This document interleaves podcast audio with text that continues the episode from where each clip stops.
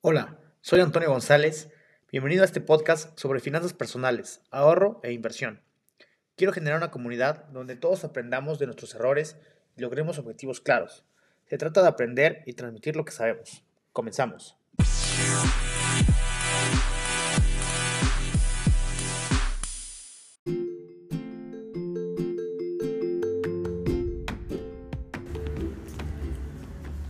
Imagínate que te llega un millón de pesos en efectivo, ahorita mismo, en puros billetes de 500. ¿Qué harías con esa lana? ¿La pondrías debajo del colchón? ¿Te irías de vacaciones? ¿Renunciarías a tu trabajo?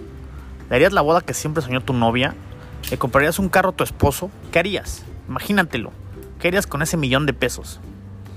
Ahora, imagínate que tu hijo, alguien en tu familia, sufre de una enfermedad. Una enfermedad respiratoria aguda, que esas que están de moda que hay que meterle a un hospital y la cuenta sale en medio millón, o que después de un sismo tuvo afectaciones severas tu casa. Quédate conmigo en este segundo episodio y hablemos del riesgo.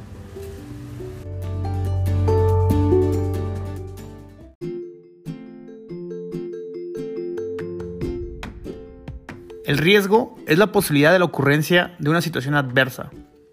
Todos enfrentamos riesgos en la vida diaria, empezando con que se te acabe el agua y no te puedas bañar que te haga daño el desayuno, que choques, que llegues tarde a la oficina, que te corran del trabajo, que se queme tu casa, que haya un terremoto, que te asalten. Y pues le puedo seguir, pero no les quiero meter miedo. De hecho, los riesgos no son conscientes. Y como estos riesgos, pues hay muchísimos más. Pero la realidad es que los riesgos tampoco son malos, más bien son unas oportunidades. Y eso es lo que te quiero contar en este episodio. ¿Cómo puedes ver el riesgo como una oportunidad?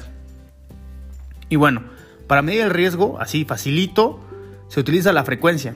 Esto es qué tanto pasa el evento, qué tantas veces se repite. Y la severidad. La severidad es en dinero, cuánto cuesta esa situación adversa. Tenemos frecuencias altas, como que te quedes corto en la quincena si eres mal administrador de tu dinero. Frecuencias bajas, que se incendie tu casa, o sea, es muy, es muy difícil que se te queme dos veces en la vida. Severidades altas, si se incendia tu casa, la pérdida puede ser de mucha lana. O si se cae tu casa por un temblor o si te hospitalizan por un accidente grave, pues la cuenta va a ser también bastante alta. Severidades bajas, que pues por llegar tarde, a tu trabajo te descuenten mediodía. No pierdes mucho, pero pues pierdes, pierdes un poco de dinero. Y aquí entran los seguros, que justo es el mecanismo de protección para el riesgo. Como tip rápido, revisa los riesgos que enfrentas diariamente y analiza cuáles tienen frecuencias bajas y severidades altas. Esa es la única combinación en la que vale la pena contratar un seguro. Frecuencia baja y severidad alta. Pero yo, yo soy actuario. No hice este podcast para hablar de seguros, sino del riesgo. ¿Y dónde crees que hay más riesgo? Piénsale. Pues sí, en tu administración financiera, en tu administración personal. Si solo tienes una fuente de ingreso, por ejemplo tu trabajo, estás asumiendo el riesgo y sin darte cuenta de que un buen día te corran, te bajen el sueldo, te estanques en ganar lo mismo año tras año.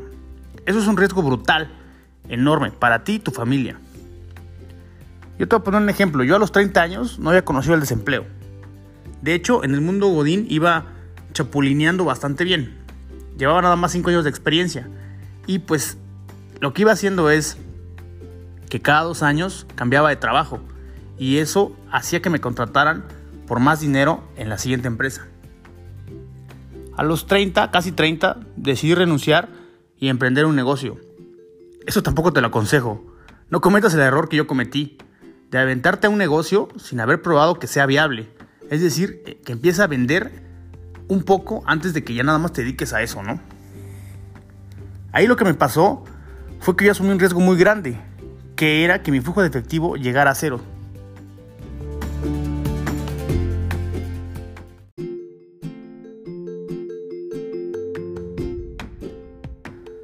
Ahí conocí que es ya no tener ni un peso, porque los negocios pues, no jalan de un día para otro, se tardan, son lentos. Y todo ese tiempo que no avanzan, hay que seguirle metiendo dinero. Y pues si yo no trabajaba, ¿de dónde le metía dinero? Así fue como a través de mis propios errores, pues dimensioné la importancia de tener varias fuentes de ingreso.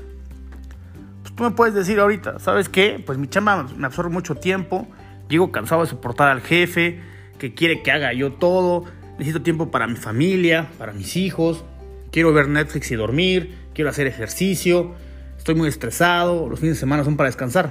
Está bien, todo eso lo que tienes que hacer está bien. Y la realidad es que es muy fácil las decisiones. La vida es de prioridades. Y el hecho de entender claramente qué es el riesgo, indiscutiblemente te va a hacer que te ponga las pilas. Si has vivido sin entender qué es el riesgo, lo más seguro que, te pase es que te acabes toda tu quincena, que tengas deudas en varias tarjetas, que te hayas comprado un carro nuevo y lo estés pagando a 4 o 5 años y que solo tengas un trabajo.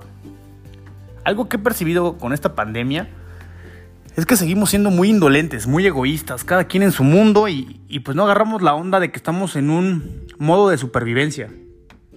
Que por contar con un salario fijo ya damos por hecho que siempre va a estar ahí. Y la realidad es que no. O sea, yo llegué a la pandemia recién eh, corridito de mi chamba, ¿no? Ahí, ahí yo perdí también pues el, el, empleo y tenía mi segunda fuente de ingreso que era un hotel que administro y con la pandemia se vino para abajo.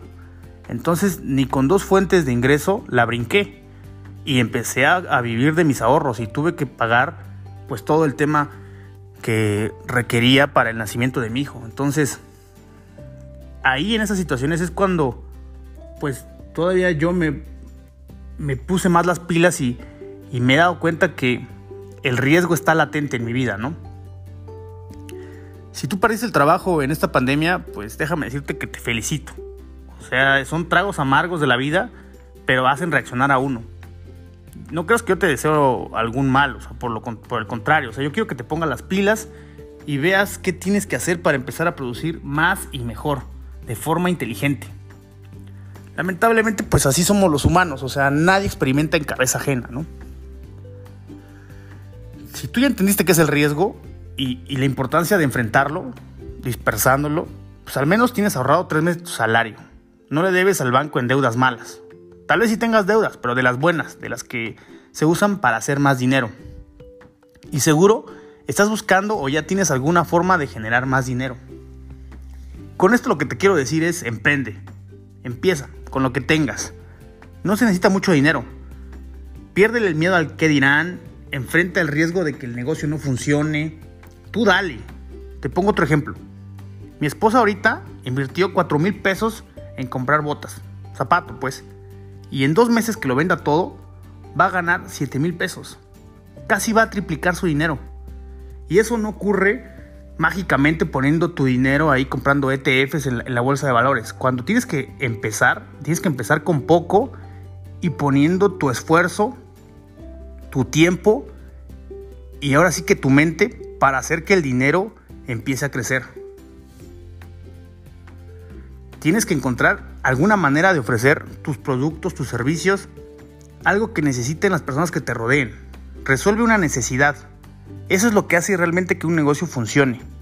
Resuelve una necesidad. Ayuda a la gente.